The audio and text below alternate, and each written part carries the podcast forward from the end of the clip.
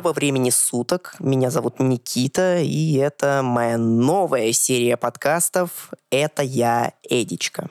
Эта серия будет посвящена такому писателю, как великий и ужасный Эдуард Лимонов. Те, кто шарят, почтительно кивнули. Те же, кто абсолютно без понятия, well, wake the fuck up, samurai, we have a city to burn.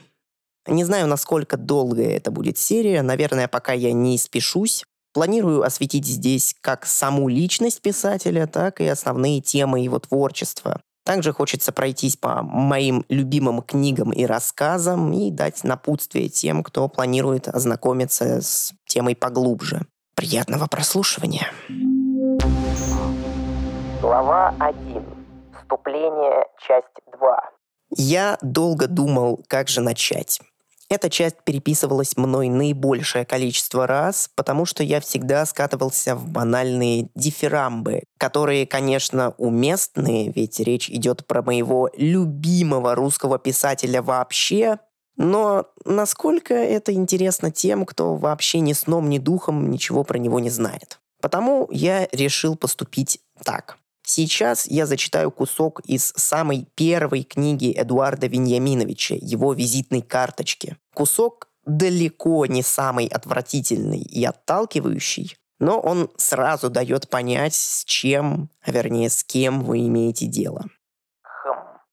Проходя между часом дня и тремя по Мэдисон-авеню, там, где ее пересекает 55-я улица, не поленитесь, задерните голову и взгляните вверх на немытые окна черного здания отеля Винслоу. Там, на последнем, шестнадцатом этаже, на среднем одном из трех балконов гостиницы сижу полуголый я. Обычно я ем щи, и одновременно меня обжигает солнце, до которого я большой охотник. Щи с кислой капустой – моя любимая пища. Я ем их кастрюлю за кастрюлей, изо дня в день, и кроме щей почти ничего не ем. Ложка, которой я ем щи, деревянная и привезена из России. Она разукрашена золотыми, алыми и черными цветами. Окружающие офисы своими дымчатыми стеклами стенами, тысячью глаз клерков, секретарш и менеджеров глазеют на меня.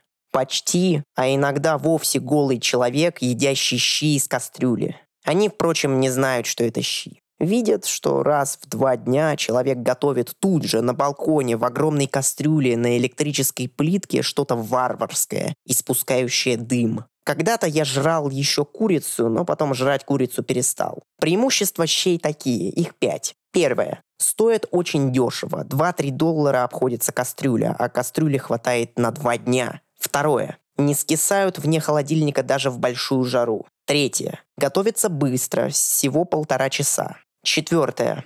Можно и нужно жрать их холодными. Пятое. Нет лучше пищи для лета, потому как кислые.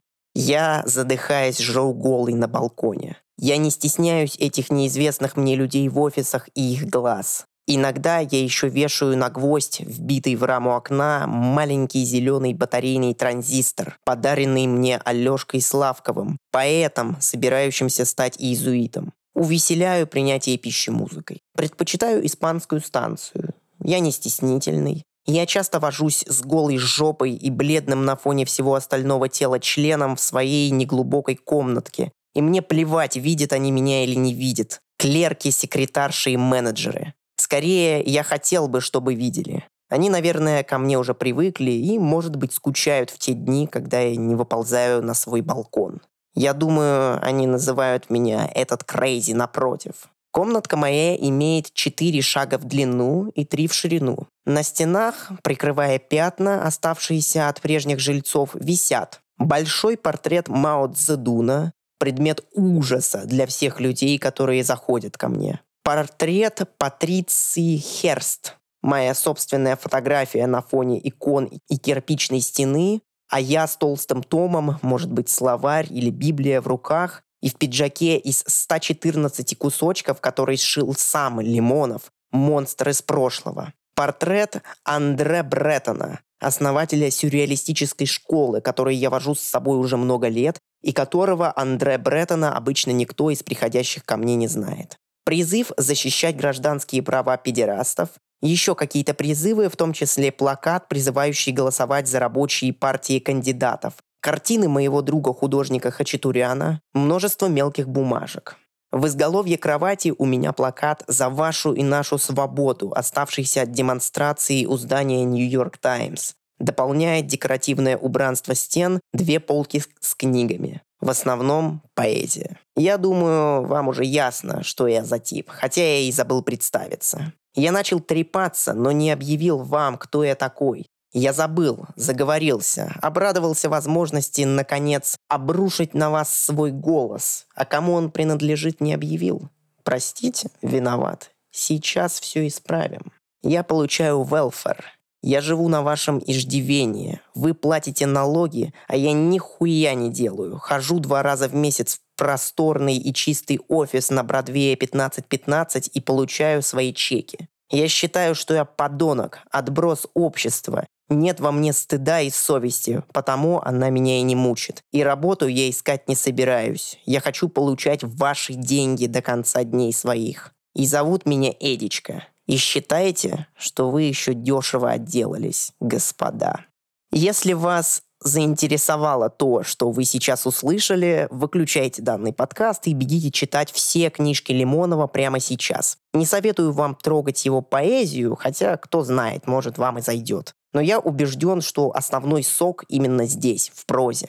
Советую читать книги, ориентируясь по дате их выхода. То есть самая первая в вашем списке должна быть «Это я Эдичка», затем «История его слуги», «Дневник неудачника», «Подросток Савенко» и так далее. Разберетесь. Можете еще пощупать коротенькое сатирическое эссе на самого себя «Мы – национальный герой», но вот оно мне, честно говоря, не зашло. Это мое напутствие, так как я считаю, что читать Лимонова правильнее всего именно таким образом. Ну вот, если вам интересно, почему, оставайтесь на связи. Итак, Эдуард Веньяминович Савенко, простите, Лимонов. Человек, что называется, с биографией. Жизнь мотала бедного Эдичку из стороны в сторону. Довольно обширный период своей жизни, примерно с 1974 по 87 он жил абсолютно без гражданства. Сначала в США, потом во Франции. В 90-х вернулся назад в Россию, где занялся политической деятельностью, про которую мы скажем лишь, что она была, и более этот вопрос затрагивать не будем. Скажу лишь пару слов про его взгляды и главную загадку, которую я пока что для себя не разрешил, но о ней попозже. Лимонов принимал участие в нескольких войнах, пытался организовать вооруженное восстание в Казахстане, сидел в тюрьме, и он не был бы собой, если бы про каждый из вышеперечисленных периодов у него не вышло бы книжки или сборника рассказов. Я не хочу и не буду превращать эти подкасты в тонкий литературный анализ или же в биографию Эдуарда Веньяминовича. В интернете есть куда более компетентные люди, которые справятся с этими задачами куда лучше меня. На данный момент меня интересует кое-что другое. Видите ли, Лимонов был человек неоднозначный. По молодости он занимался грабежом и разбоем, так как водился с достаточно приблотненной шпаной города Харькова. В своих отношениях с женщинами он был конченным мудаком и абьюзером, и это то, что он не скрывал. Вы можете прочитать об этом в его книгах. Когда он говорит, что является конченным подонком, отбросом общества, он не шутит, не приукрашивает, не придумывает какого-то персонажа. Это правда, это все он. И в такой ситуации Обычно я не могу наслаждаться творчеством человека. Мой внутренний судья говорит что-то вроде «Он такой талантливый, его творчество такое крутое, но он такой мудак». Как правило, я могу спокойно отпустить творчество плохого человека и ничего не потерять при этом. Какой-нибудь Моргенштерн, некоторые песни которого меня реально вставляют и делают намного счастливее, спокойно идет нахер, ведь я знаю, что это плохой человек. Я не хочу его никак поддерживать и легко могу найти альтернативу его музыке. Но в случае с Лимоновым что-то пленительное есть в его книгах. Я ничего не могу поделать с собой. Я осуждаю многие его мысли, поступки и так далее, но я просто не могу оторваться от его творчества. Каждая его мысль, действие, мне всегда хочется узнать, что же будет дальше. Это мой интерес, и я надеюсь ответить самому себе данными подкастами на вопрос этой моей моральной дилеммы. И я надеюсь, что вам будет искренне интересно за этим последить. Но пока что Пока что это конец данного эпизода. А, оставайтесь на связи, подписывайтесь на нас в SoundCloud, телеге, в YouTube, а, чтобы не пропустить новые выпуски. Распространяйте наш контент, ставьте лайки и услышимся в следующий раз. Пока-пока.